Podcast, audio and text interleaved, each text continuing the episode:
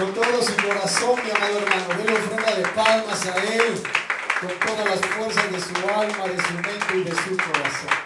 Siéntese, mi hermano. Sea bienvenido esta tarde una vez más a la casa del Señor y a esta iglesia que le ama. Eh, le damos gracias a Él porque Él es, Él es bueno.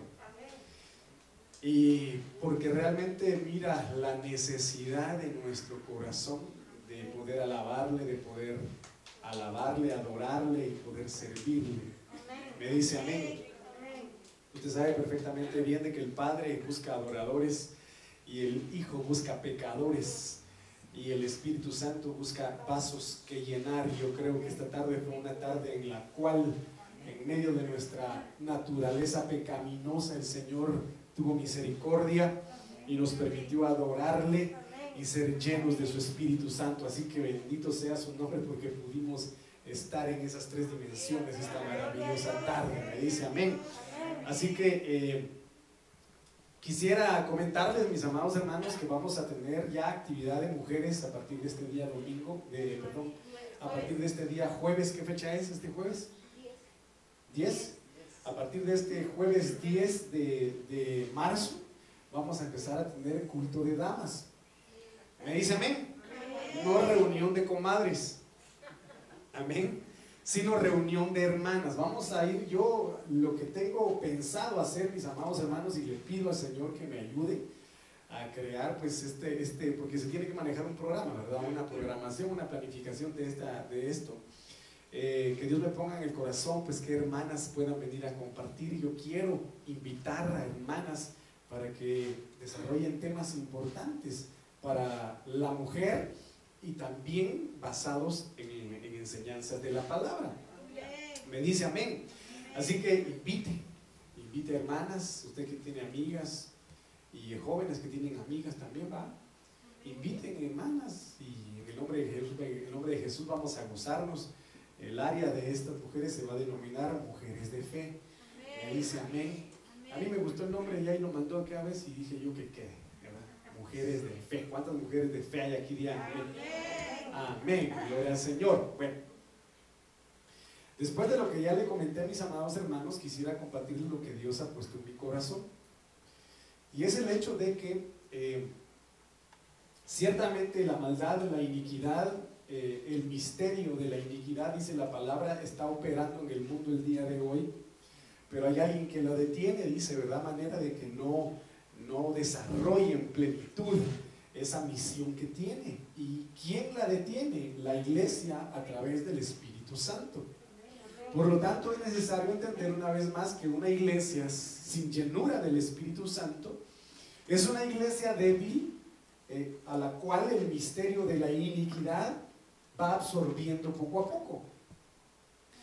Entonces vemos familias, vemos desgraciadamente iglesias sumidas en algunas cuestiones a las cuales le llaman buenas, pero que el fondo no es bueno, sino que es malo.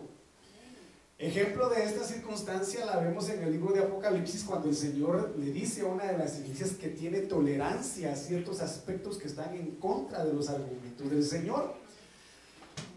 Me refiero a Jezabel, tiene, y toleras a esa Jezabel, a esa que se dice ser profetiza, y también dice el Señor que toleras a los nicolaitas, ¿verdad? La doctrina de los nicolaitas.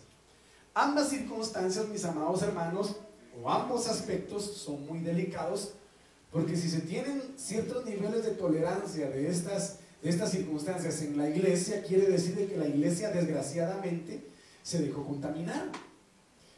De una manera imperceptible hasta cierto punto, porque recordemos de que el diablo es sutil y que el Señor lo reprenda en el nombre de Jesús. Me dice el diablo es tan sutil, amado hermano, que si, el, que si el cristiano o el hombre no está despierto espiritualmente hablando, lo va derribando poco a poco, lo va desarmando poco a poco, a manera de dejarlo totalmente indefenso y fácil de destruir.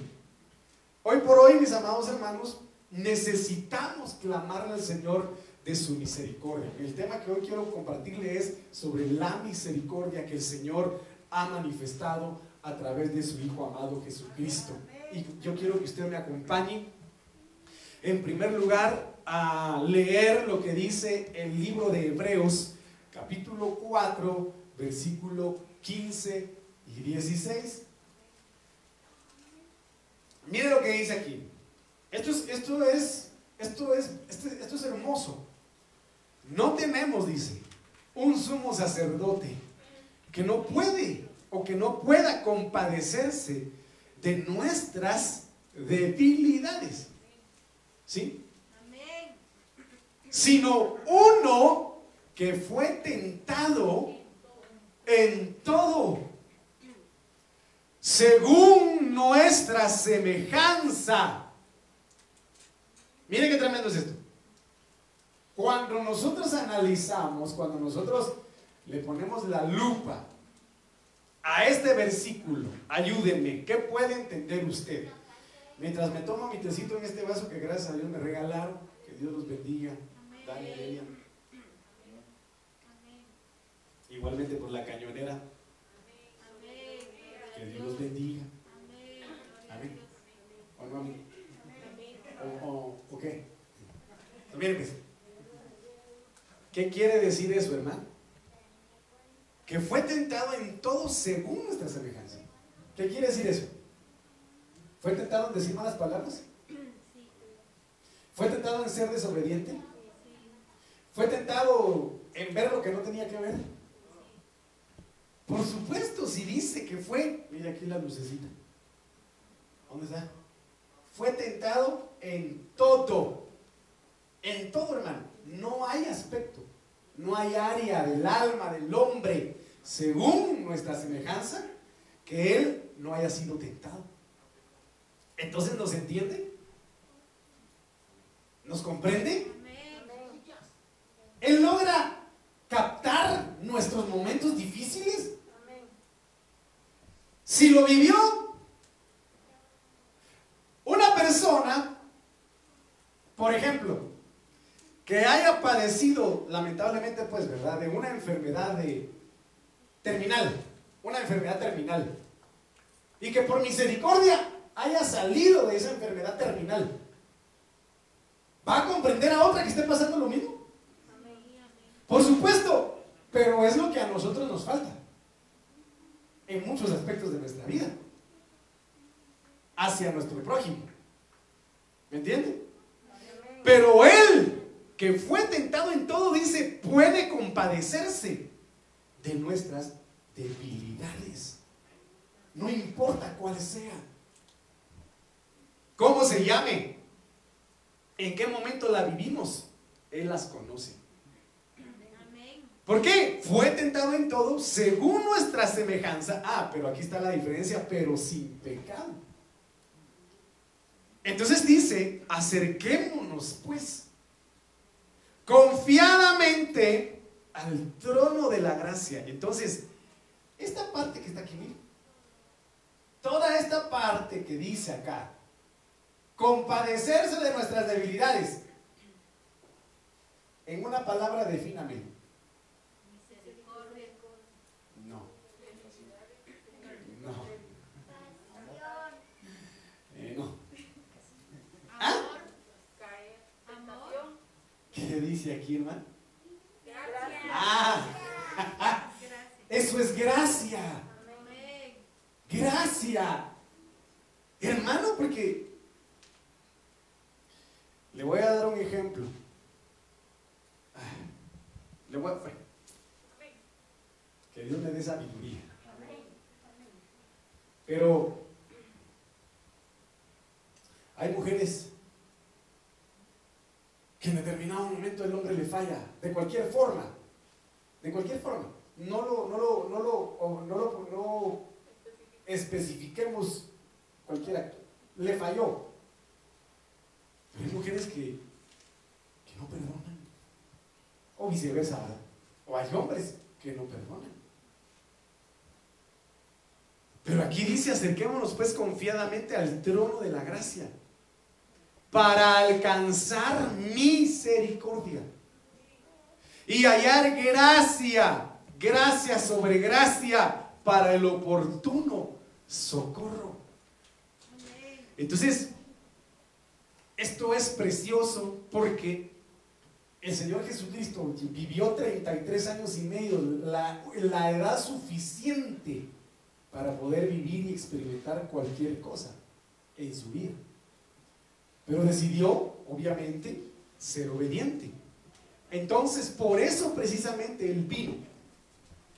Para experimentar lo que cada uno de nosotros vivimos a diario y poder interceder ante el Padre. Entonces, miren, pues, cuando habla de compadecerse, del griego 48-34, zumpatseo, habría conmigo zumpatseo, significa sentir simpatía, significa compasión. Pero me llama, una, me llama la atención uno de los cognados que es participante de las aflicciones. Participante de las aflicciones.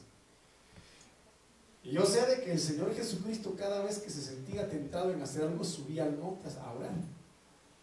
Él subía al monte porque el ejemplo lo vemos en Elías.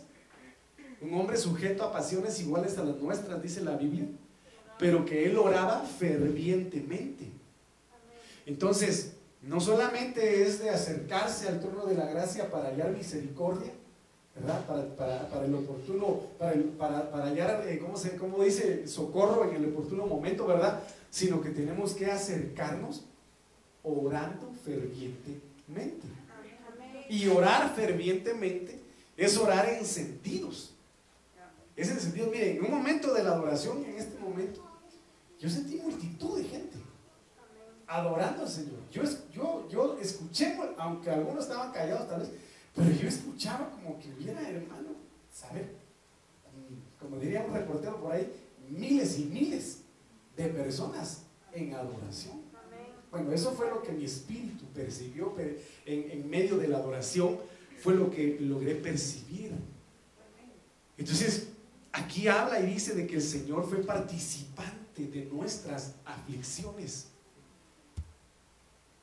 Cuando habla de debilidades del griego 48-30, ay, ahí me confundí, hermano, de palabra, ahí la volví a poner. Entonces, del, griego solo vea esta palabra aquí, solo esta, este, esta palabra griega. Asceneia, asceneia. Mire qué tremendo es esto, porque debilidad habla de debilidad de cuerpo o mente. Mire qué tremendo es esto. ¿De qué tipo de debilidad habla ahí? ¿Ah? Debilidad de cuerpo o mente. Qué tremendo es esto. Entonces de repente estaba el Señor Jesucristo y, y recuérdese que cuando un cristiano está cansado es cuando el enemigo más ataca, cuando está cansado espiritualmente hablando. Entonces dice la Biblia de que el Señor Jesucristo estaba cansado y tenía sed. De repente se escuchó una música en el fondo. La, la pantera rosa caminando la samaritana. Y no crea usted que la samaritana era fea.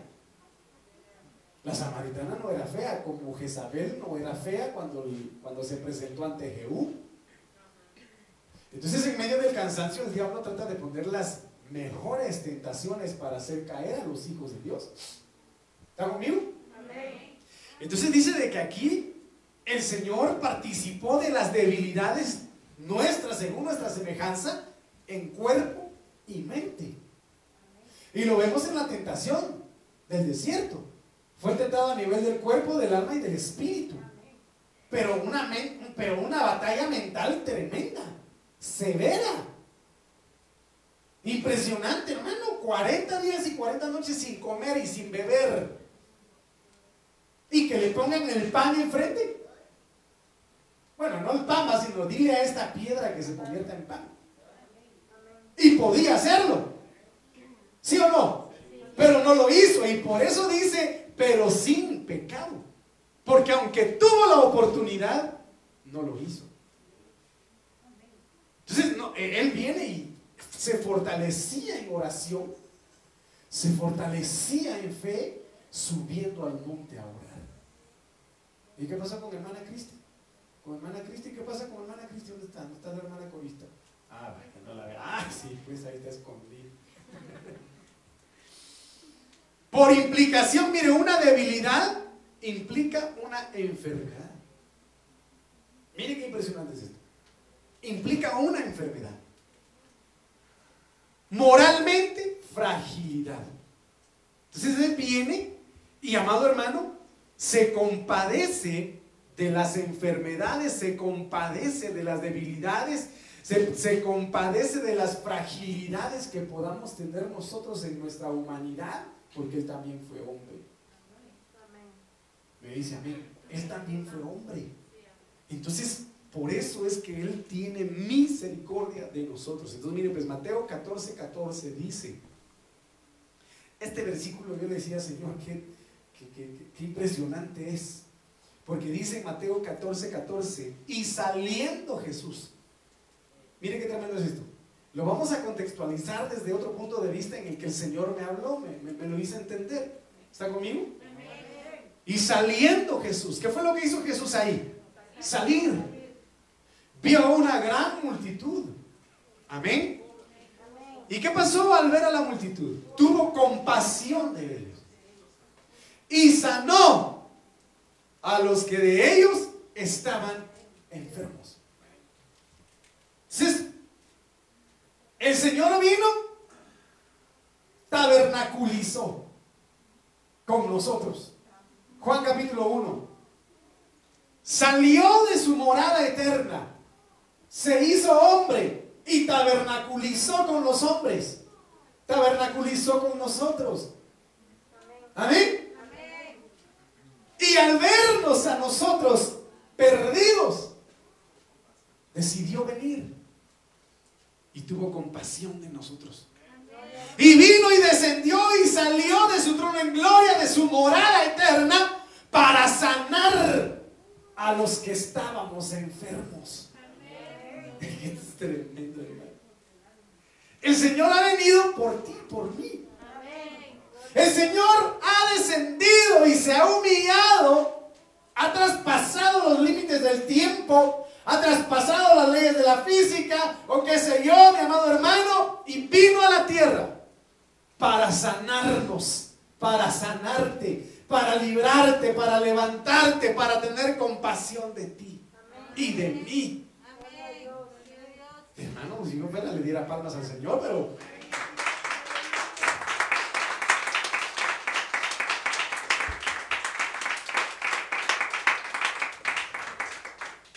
Hermano, es como que, ¿qué le dijera yo?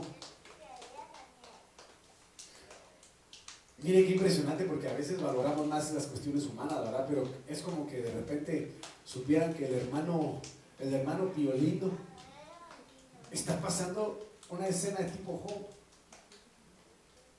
Y que de repente venga la, la reina de Inglaterra, todavía no se ha muerto, ¿verdad? No, está, está, está con un pie en la vida. y que venga la reina de Inglaterra y le diga al hermano Piolito, andate a mi casa a vivir. No te preocupes, yo te voy a sostener, yo te voy a mantener. Pero es que tengo estas deudas, yo te las pago ahorita. Es que debo aquí, es que debo yo te pago tus deudas. Yo, no te preocupes, yo te pago todo. ¿Qué haría usted? ¿Ah?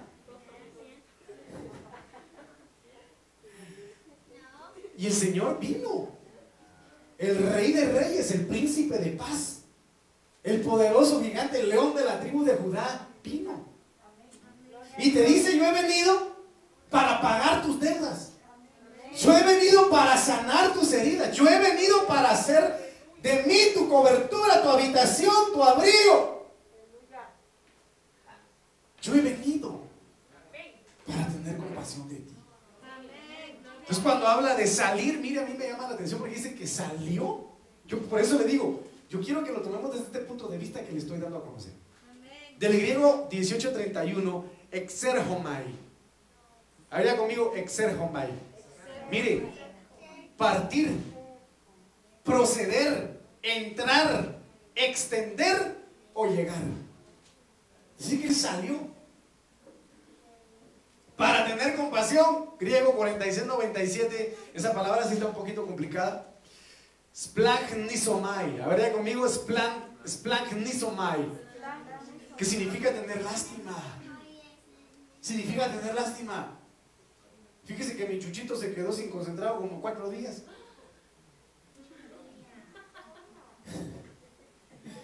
Hermano, se quedó sin Y la verdad es de que yo me sentía gacho, hermano.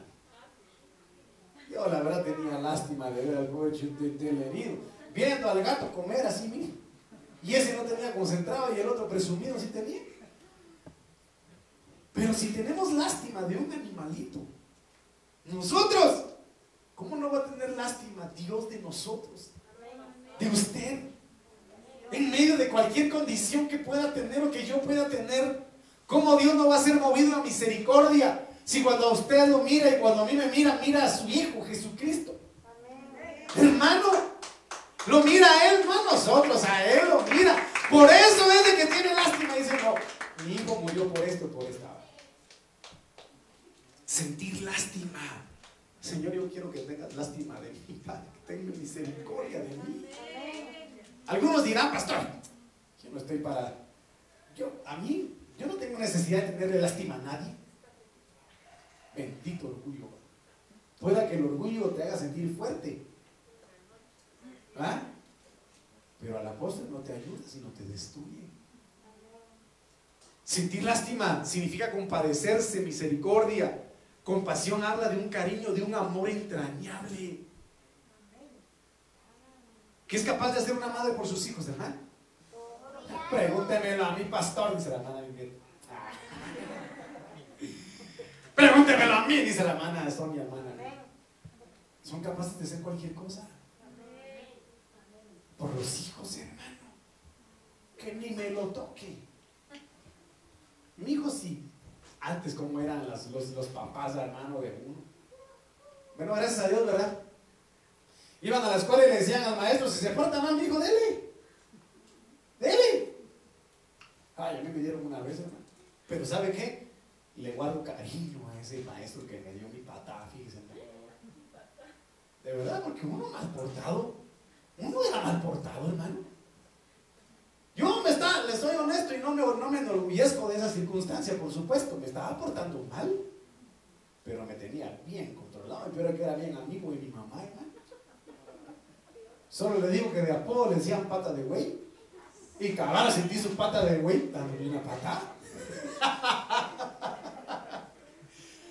Es uno de los maestros a los que les guardo más cariño, porque me enseñó a cantar aquella canción que dice, eh, imagínate, imagínate lo que tú podrás sentir cuando veas cara a cara al famoso personaje que cambió tu ser total. Clama a mí sin cesar. Él me la enseñó. Después de darme una patada, pues meses después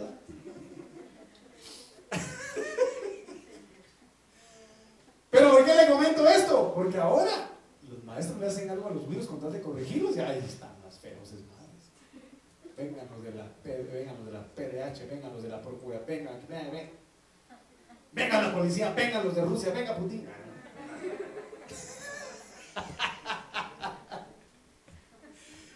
Pero mire, hermano, ¿cómo Dios no nos va a hacer misericordia si nos tiene un amor entrañable?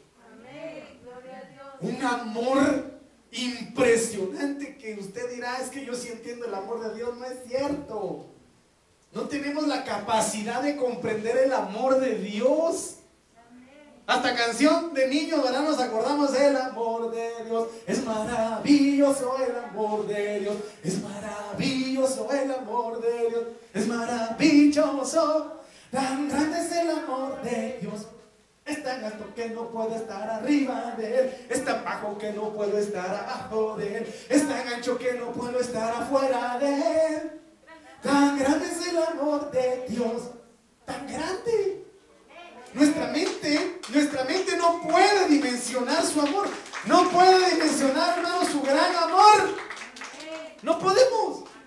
Perdónenme, discúlpenme, dispensen. Pero ni el mejor de predicadores tal vez de esta tierra puede llegar a comprender la dimensión de su gran amor. Hermano, dice de que compasión es extremadamente compasivo. Es muy misericordioso. Yo que fuera vos ya no le hablo a ese. Hay algunos que dicen eso, hermano, mira lo que te hizo yo que fuera vos, Dios mío, yo no le hablaba. No sé por qué le seguís hablando. Así le dicen a uno, ¿verdad? Pero dice que Él es extremadamente compasivo, muy misericordioso. Entonces dice de que salió, tuvo compasión y empezó a sanar. Del griego 23-23, serapego, que significa servir. Dice, hermano, Él vino a servir. Él vino a aliviar de enfermedades. No importando cuáles sean, si son corporales, patológicas, ¿verdad? O espirituales, almáticas o de la mente, Dios viene, vino a aliviar toda enfermedad. Porque hoy por hoy la mayor de las enfermedades es la incertidumbre, es el miedo, es el temor. ¿Qué va a pasar mañana? Ya se hablan, hermano, de guerras atómicas. Ya se habla, mi amado hermano, de circunstancias apocalípticas o caóticas. No podríamos utilizar el término apocalíptico porque apocalipsis significa revelación. Sino que ya se hablan de escenarios caóticos para la humanidad. Hermano,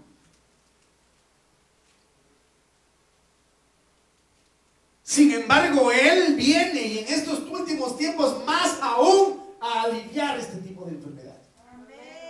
Porque el Señor habla y dice en su palabra, los que estén cansados, agobiados, trabajados, enfermos, vengan a mí, yo los voy a hacer descansar. El Señor viene esta noche, esta tarde para hacerte descansar de toda enfermedad, de toda aflicción, de toda dolencia. Hoy el Señor viene, sale, se acerca, te mira, hace misericordia y dice, yo te voy a aliviar. Te voy a curar. Pero mire qué maravilloso, porque uno de los significados es honrar.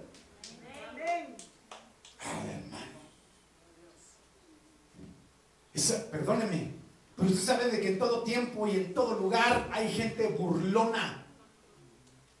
Hay gente hasta que incluso se, burla en la cara de los pastores o de los ministros de alabanza, se burlan. Pero que Dios tenga misericordia de ellos. Porque están guiados por un espíritu escarnecedor y que Dios tenga misericordia. Pero mire pues, ¿por qué le digo esto? Porque la mujer del flujo de sangre, dígame, ¿no habían quienes se burlaran de ella? ¿Ah? ¿Acaso no se burlaba Penina de Ana? ¿Acaso no se burlaba Agar de Sara? ¿Ah? ¿Acaso no se burlaban de David? ¿Acaso no se burlaban de José? ¿Acaso no se burlaban de Jesús y decían, pero si ese es el hijo de José el carpintero? ¿Se burlaban?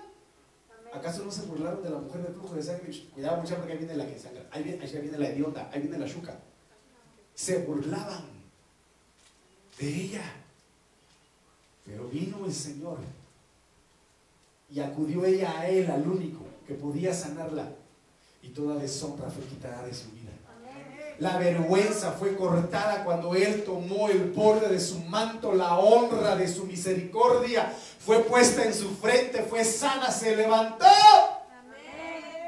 Y esa vergüenza de dejar rastros de sangre a donde iba fue quitada Quizá tú en tu arrastrar, tú en tu búsqueda, el Señor ha dejado muestras, hermano, de lo, de lo malo que te ha pasado, pero hoy el Señor dice, toca el borde de mi manto.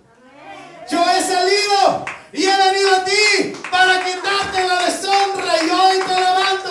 Es maravilloso, hermano. El Señor te levanta, te honra, te fortalece, te resucita. Porque eso es sanar. Sanar es dar la vida, es de regenerar, de restaurar y es recuperar. Aquí vino el Señor, salió, miró, nos miró a nosotros, hermano. Tuvo compasión y nos sanó. Y nos sanó de toda enfermedad. Cuando habla de enfermedad, el griego 732, arrostos para los que les gusta el arroz con leche. Arrostros. Nos sanó de toda debilidad. A ver, levante sus manos y dígale, Señor, esta noche yo vengo a pedirte en el nombre poderoso de Jesús. Sáname de toda debilidad, de toda debilidad de hombres, de toda debilidad y de toda dolencia en el nombre de Jesús. Porque enfermo significa débil, debilitado, hombres que tienen debilidades. Ah, sí, pastor, perdóneme, usted no me ponga una pizza de esas, de Hugo's Pizza, porque es mi debilidad. Vamos a cobrar propaganda. Usted no me ponga ahí un... A mí me gusta mucho el licuado de banano con María, Tampoco puedo decir que sea mi debilidad. La debilidad son tortas de espagueti, hermano. Las que hace, hacía mi mamá y hace mi esposa, gracias a Dios, agarro el toque tocotínico, dirían algo. Qué ricas, hermano. Pero yo no sé cuáles sean sus debilidades. Ayúdame. A ver, un hermano honesto ahí. ¿Cuál podría ser una su debilidad? El café. Ay, sí, mi amor, el café. Pero ya no tenés que tomar. ¿Ah? Las cosquillas son tu debilidad. Muy bien. El espagueti. Está bueno. Pero ¿cuál podría ser una debilidad? A ver, hermano Carlos. Ahí te, le miro con una carita y quiero decir algo. Ya no es su debilidad. Pero acaso no es para muchos la debilidad del bendito carácter, hermano. Ese carácter que te cargas, le dice la mamá a uno, que no te ayuda en nada. Si supiera, dice uno por dentro, que de ella lo heredé. Pero es debilidad el carácter. Es debilidad los malos pensamientos. Que no pueden escuchar porque están todos los hombres. Ya piensan que una 90, 60, 90 está pasando por ahí. Porque ese es un caballo. Entonces el Señor que venga y ha venido para sanar toda debilidad de hombres, naturaleza de hombres, pecados de hombres. Me dice amén. ¿Está conmigo? Entonces, mire, como hablamos de salió, mire, Hebreo, Filipenses 2, 6, 7 dice, Él, siendo en forma de hombre, perdón, de Dios, siendo en forma de Dios, no estimó el ser igual a Dios, usted y yo lo sabemos, como cosa a que aferrarse. Ah, pero nosotros a qué nos aferramos? no, yo no quiero que la, la vejez me llegue, me vas a tener que pagar mi cirugía, mi amor, me vas a tener que pagar mi liposucción, me vas a tener que hacer algo para que estos mis gallos ya no se me conviertan en, en, en túmulos. Pero el Señor le dice, el que ama su vida, la perderá. Pero el que la pierde por causa mía, este la salvará. Pero él no se aferró. Él no dijo, padre, no, yo no quiero ir. Estaban así jalando. No, padre, yo no quiero ir. Como, muchos los traen a la iglesia. Ah, no. gracias a Dios te vino voluntariamente. Pero él no se aferró. Por amor a usted, por amor a mí por misericordia, por compasión, dijo un hombre. A mí no me importa este gran poder que tengo aquí, a mí no me importa esta gran corona, a mí no me importa todo esto que yo tenga, yo renuncio por amor a ellos. Amén, gloria a Dios. Oiga, yo no sé si usted logra dimensionar eso, porque es como por ejemplo que el Señor, ¿qué le dije? ¿Qué le dijera yo?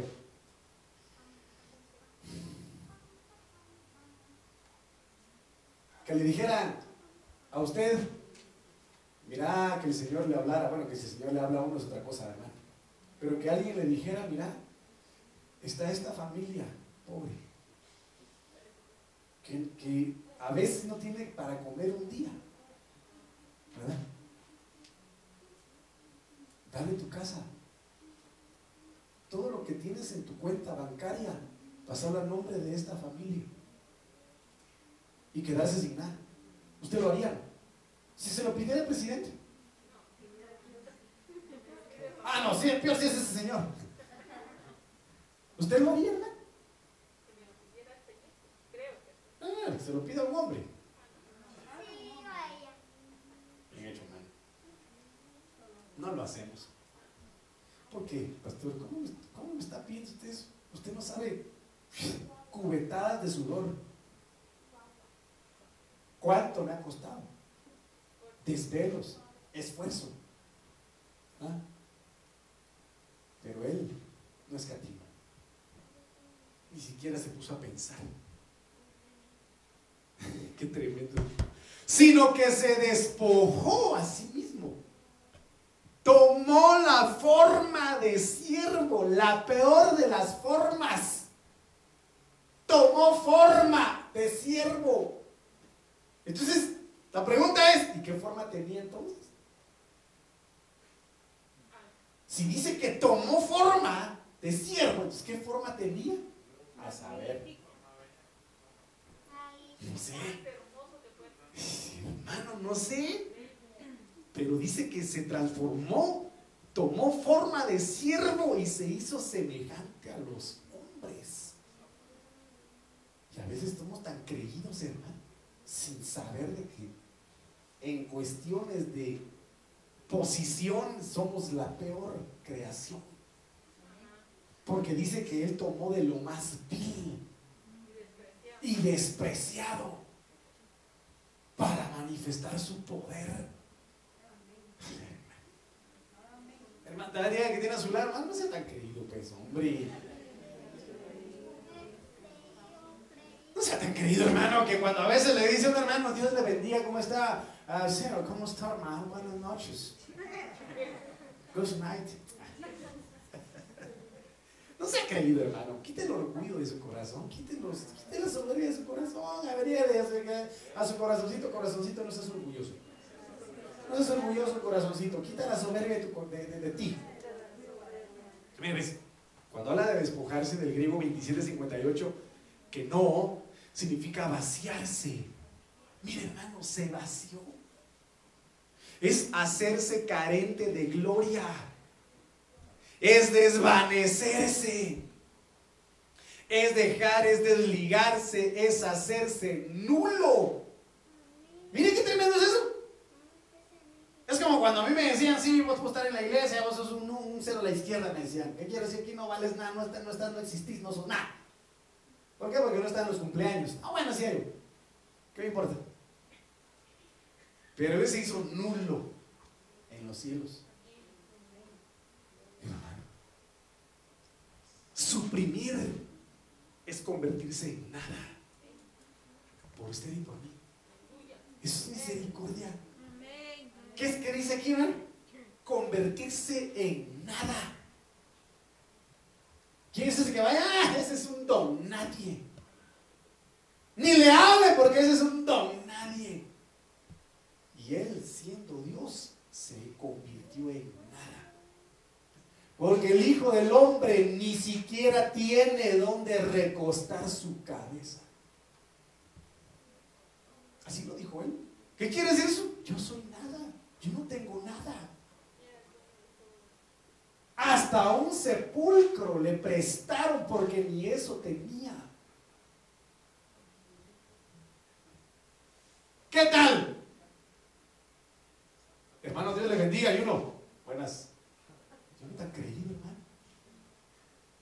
Yo no han creído. Como diría Espíritu, pues ¿qué se cree?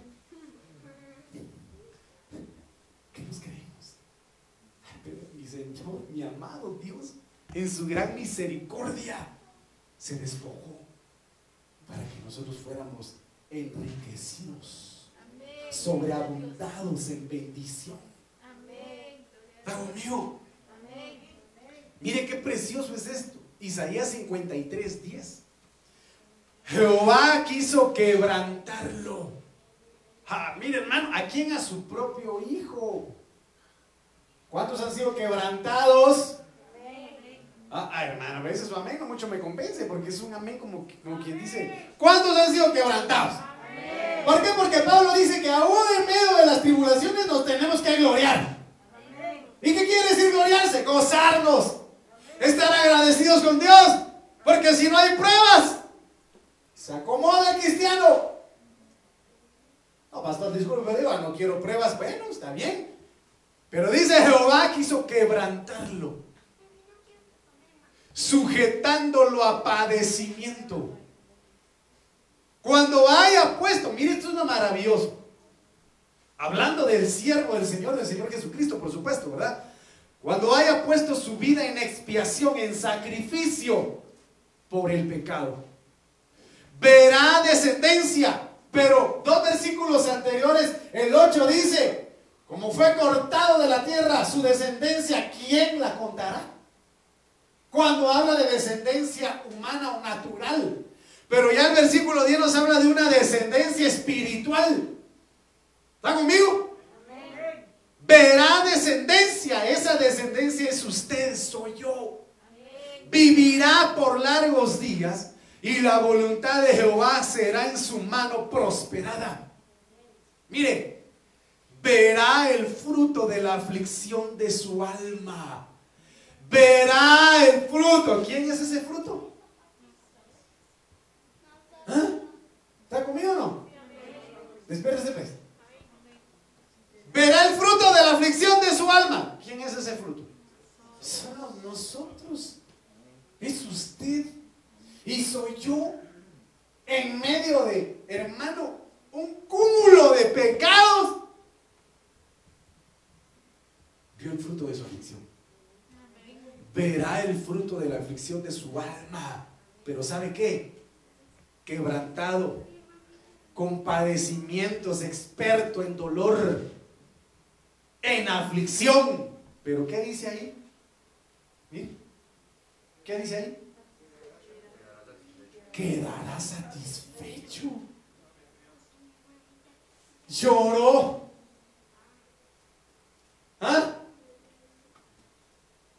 Lloró. Quebrantado, sufrió. pero de tanto dolor quedó satisfecho. Por su conocimiento justificará mi siervo justo a muchos, dice. ¿Pero qué se refiere con esto de por su conocimiento? O sea, de conocer cuál o quiénes eran el fruto, quedó satisfecho. Justificará mi siervo justo a muchos y llevará sobre sí las iniquidades de ellos. ¿Qué quiere decir esto? Llegó a conocer.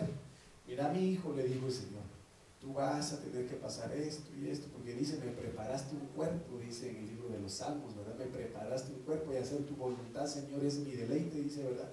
Entonces viene él y le plasmó todo el plan y vas a tener que morir. Conoció cuál iba a ser el fruto del sacrificio y quedó satisfecho quedó feliz. No importa si son así, si son así, si son así, si son así, si son así, si son así, con pelo, sin pelo. se quedó satisfecho. Y es la misericordia. Segunda de Corintios 4:6 dice, porque Dios que mandó que de las tinieblas, mire qué precio es esto, porque Dios que mandó que de las tinieblas resplandeciera la luz es el que resplandeció en nuestros corazones. Para iluminación del conocimiento de la gloria de Dios en la faz de Jesucristo. ¿Quién fue el que salió de las tinieblas? Mire, salió de su trono en gloria. Nos ve y tuvo misericordia y vino a sanar. Después volvió a salir de otro lugar, de las mismas tinieblas, porque salió del abismo, del lago de fuego, del infierno, fue consumido, pero de ahí de las tinieblas resplandeció él como luz. ¿Está conmigo? Es el que resplandeció en nuestros corazones. Habría conmigo, resplandeció en mi corazón. Jesucristo resplandeció en mi corazón para iluminación del conocimiento de la gloria de Dios en la faz de Jesucristo. la ofrenda de palmas al Señor.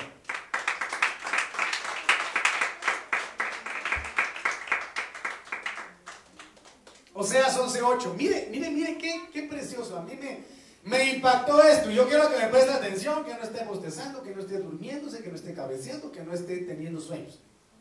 Ni pesadillas. Ni voy a gritar gol, por favor. Mire lo que dice Oseas 11:8. ¿Cómo podré abandonarte, Efraín? ¿Qué es lo que le dice el Señor a usted y a mí esta noche? ¿Cómo podré abandonarte, Efraín? ¿Te entregaré yo Israel? ¿Cómo podré entregarte yo, Sergio? Yair, ¿cómo podré entregarte yo, Carlos? ¿Cómo podré entregarte yo, Cristian? ¿Cómo podré entregarte? ¿Cómo podré abandonarte? ¿Cómo podré hacerte yo como alma o dejarte igual que a Seboim? Mi corazón se conmueve dentro de mí, se inflama. Eh, eh, ¿Qué dice? Toda mi compasión. ¿Por qué? ¿Quiénes son estos lugares? ¿Quiénes eran? Eran lugares de reyes que estaban cerca de Sodoma y Gomorra y que fueron destruidos juntamente con ellos. Pero si quiere lo vamos a ver porque me está viendo con cara de incrédulo. Ya lo conozco. Ahorita le digo, hermano, no se me acelere.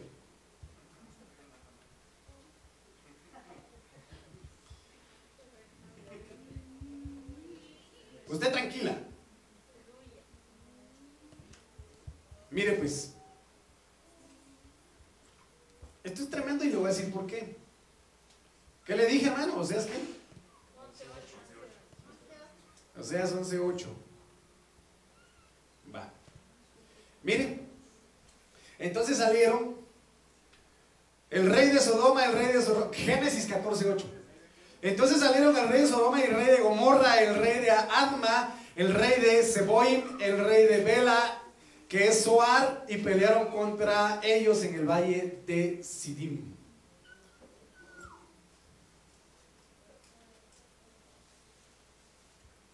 Entonces esos eran pueblos que estaban cerca.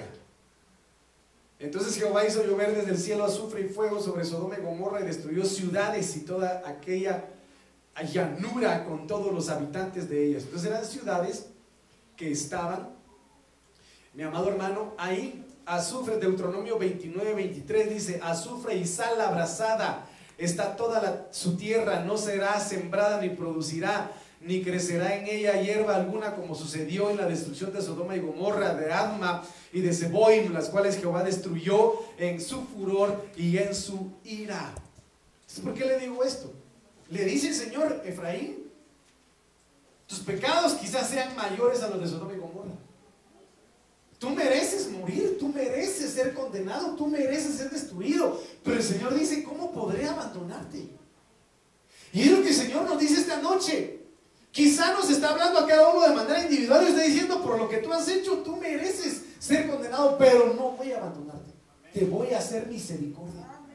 Porque a mí no me importa qué pecados hayas hecho. Y el libro de Isaías dice, ven, pongámonos a cuentas. Yo te voy a limpiar, yo te voy a hacer misericordia. Porque el Señor, mire lo que dice, se inflama toda mi compasión. Y eso es misericordia. Dígame una cosa, dígame una cosa sinceramente, hermano. Si el Señor viniera ahorita, ¿cómo estamos delante de Él? Mal. Y usted recuérdese que pecadores significa reo digno de muerte. Y pecar es errar en el blanco. ¿Ah?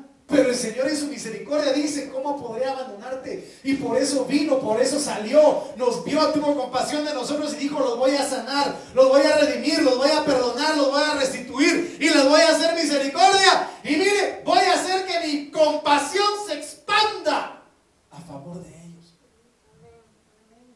Ese es nuestro Dios. Hermano, perdóneme, aquí no estamos por bonitos, aquí no estamos por buenos, aquí estamos porque éramos pecadores. Y quizá, hermano, estamos en pecado nuestros malos pensamientos, malas actitudes. Hermano, pero el Señor tiene misericordia y habla tiempo y fuera de tiempo. No sé si me está comprendiendo. Hermano, esto es impresionante. Entonces mire lo que dice Mateo 9:36, la palabra de Dios para todos. Cuando Jesús veía a todos los que le seguían, sentía compasión por ellos. Si tú decides seguir a Jesús, la compasión y la misericordia del Señor va a estar de continuo en tu vida, en tu casa. No dejes de buscar al Señor. Cuando Jesús veía a todos los que lo seguían, sentía compasión por ellos, pues estaban agobiados e indefensos. Eran como ovejas que no tenían pastor. ¿Qué es lo que quiere el Señor hacer en tu vida hoy? Amado hermano, cancelar todo aquello que te agobia y todo lo que te ha hecho indefenso delante de su presencia. Cuando habla de seguir, el griego 190, akoloutseo, como partícula de unión. Mire qué tremendo es esto. Propiamente estar en el mismo camino con, acompañar específicamente como discípulos, seguir a llegar. Entonces los que siguen a Jesús tienen que estar en el mismo camino que Él. Y dice aquí, Filipenses 3:10, quiero conocerlo a Él, dice Pablo y el poder de su resurrección y participar de sus padecimientos hasta llegar a ser semejante a Él en su muerte. Entonces, mire pues, recuérdese usted que para morir al pecado, ¿qué tenemos que matar? La carne. La carne. Y recuérdese que Jesucristo crucificó su carne y para ser partícipes de su padecimiento y ser semejantes a Él en su muerte, significa de que tenemos que morir al pecado, sacrificar esta carne que pide pecar, que pide en su alma ser saciada, porque Él se negó en todos los aspectos de su vida, como lo vimos al principio. ¿Está conmigo? Participar del griego 28-42, coinonía, compañerismo, comunión, pero me llama la atención porque también es ofrenda. Y la mayor, la mayor y mejor ofrenda y más maravillosa ofrenda fue el Señor Jesucristo. Pero recuerden ustedes que la palabra de Dios dice, el apóstol Pedro dice, que tenemos que presentar nuestros cuerpos como sacrificio vivo, que es nuestro culto racional agradable a Dios. Nosotros también tenemos que ser partícipes en ser una ofrenda constante al Señor. Señor, yo te ofrendo mis pensamientos, yo te ofrendo mi voluntad, yo te ofrendo mi amor, yo te ofrendo, hermanos, si nosotros le ofrendamos y le entregamos al Señor todo, en Él todo prospera, todo es bendecido. Me dice amén. Voy a ir terminando poco a poco. Mateo 5.1 dice, y cuando vio las multitudes subió al monte, mire qué tremendo es esto, y después de sentarse sus discípulos se acercaron a él, y abriendo su boca les enseñaba. ¿Qué hacía el Señor? abrir su boca y enseñaba. Cuando dice amado hermano de abrir del griego 455, anoigo significa destapar, hablar, partiendo, romper, resquebrajando o desquebrajando, perforando, extendiendo y aclarando. Cada vez que el Señor Jesucristo abría la boca, hermano, era impresionante. Desataba espíritu, desataba vida, desataba poder. Y hermano, era cuando sucedían impresionantes cosas. Y cuando habla de enseñar, del griego 1321, didasco, Hermano, yo, yo tengo una, una revista ahí guardadita. Y en el nombre de Jesús, más adelante, si Dios nos lo permite, la vamos a empezar a, sacar. Pero necesitamos gente que, que el Señor traiga para poder trabajarla. Me dice a mí, hacerla digital, hacerla en físico, porque yo la hacía antes, hermano. Pero en el tiempo del Señor será. ¿Me dice amén? amén. Significa instrucción, doctrina, significa doctrina diferente, imponía, preparaba, guiaba, disciplinaba, iluminaba, traducía y apacentaba. Me llama la atención traducir porque todo el lenguaje celeste él lo traducía al lenguaje humano. Esto es impresionante lo que el Señor Jesucristo hacía en medio de su misericordia. Entonces vamos a vamos a adelantarnos un poquito, bastante, bien algunos por acá.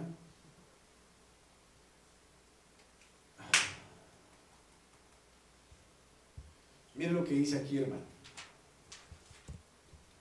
Isaías 49, 13. Isaías 49, 13 dice, cantad cielos, alabanzas y alégrate tierra. Cielos, tierra, alégrate. Montes, prorrumpid en alabanzas, porque Jehová ha consolado a su pueblo y de sus pobres tendrá misericordia. Esto es precioso. Romanos 8:35 dice, ¿quién nos separará del amor de Cristo? ¿Tribulación? ¿O angustia? ¿O persecución? ¿O hambre? ¿O desnudez? ¿O peligro? ¿O espada? ¿O que suba la gasolina? ¿O que baje la gasolina? ¿O que haya guerra por aquí? ¿O que haya guerra por allá? ¿Qué te va a separar del amor de Dios? ¿Qué te va a separar del amor de Dios? ¿Tu esposo? ¿Tu esposa? ¿Tus hijos? tus hijas. ¿Quién te va a separar del amor de Dios? La BLS dice, ¿quién podrá separarnos del amor de Jesucristo? Nada ni nadie. Habría conmigo, nada ni nadie me va a separar del amor. Por eso que usted está aquí. Ni los problemas. Habría conmigo, ni los problemas. Ni los sufrimientos. Ni las dificultades. Tampoco podrán hacerlo el hambre, ni el frío, ni los peligros de la muerte nada podrá separarme del amor de Dios. ¿Cuántos dicen amén? Segunda de Corintios 4:8, por eso, aunque pasamos por muchas dificultades, no nos desanimamos. Tenemos preocupaciones, pero no perdemos la calma. A ver, dígale a su alma, alma mía, no pierdas la calma. Alma mía, ¿por qué te turbas dentro de mí? No te afanes, espera en Jehová. No nos desanimamos, tenemos preocupaciones, pero no perdemos la calma. La gente nos persigue, nos insulta, nos hace lío, nos maldice, pero Dios no nos abandona. Te puede abandonar cualquiera en esta tierra, pero no el Señor. Nos hacen caer. Que te inventan aquí, que te inventan allá, que te ponen de cabeza por aquí, que te ponen de cabeza por allá. Pero ¿qué pasa? Pero no nos destruyen. Por eso es que estás aquí. ¿Cuántos dicen amén? Dale ofrenda de palmas al Señor, pues. ¿Quién vive, mis amados hermanos? Romanos 8, 37 a 39.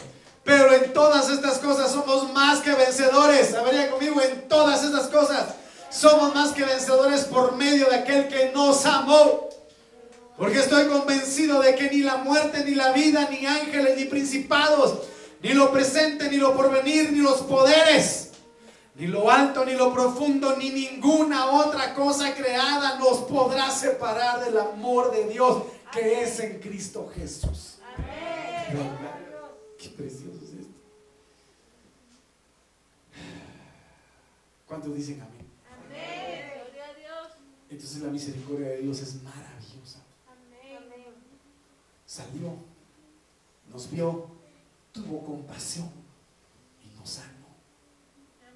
Y en este momento que vamos a ministrar Santa Cena es un momento en el cual la misericordia de Dios, como dice, voy a inflamar mi compasión. La, la compasión del Señor se inflama, se expande su misericordia para con nosotros.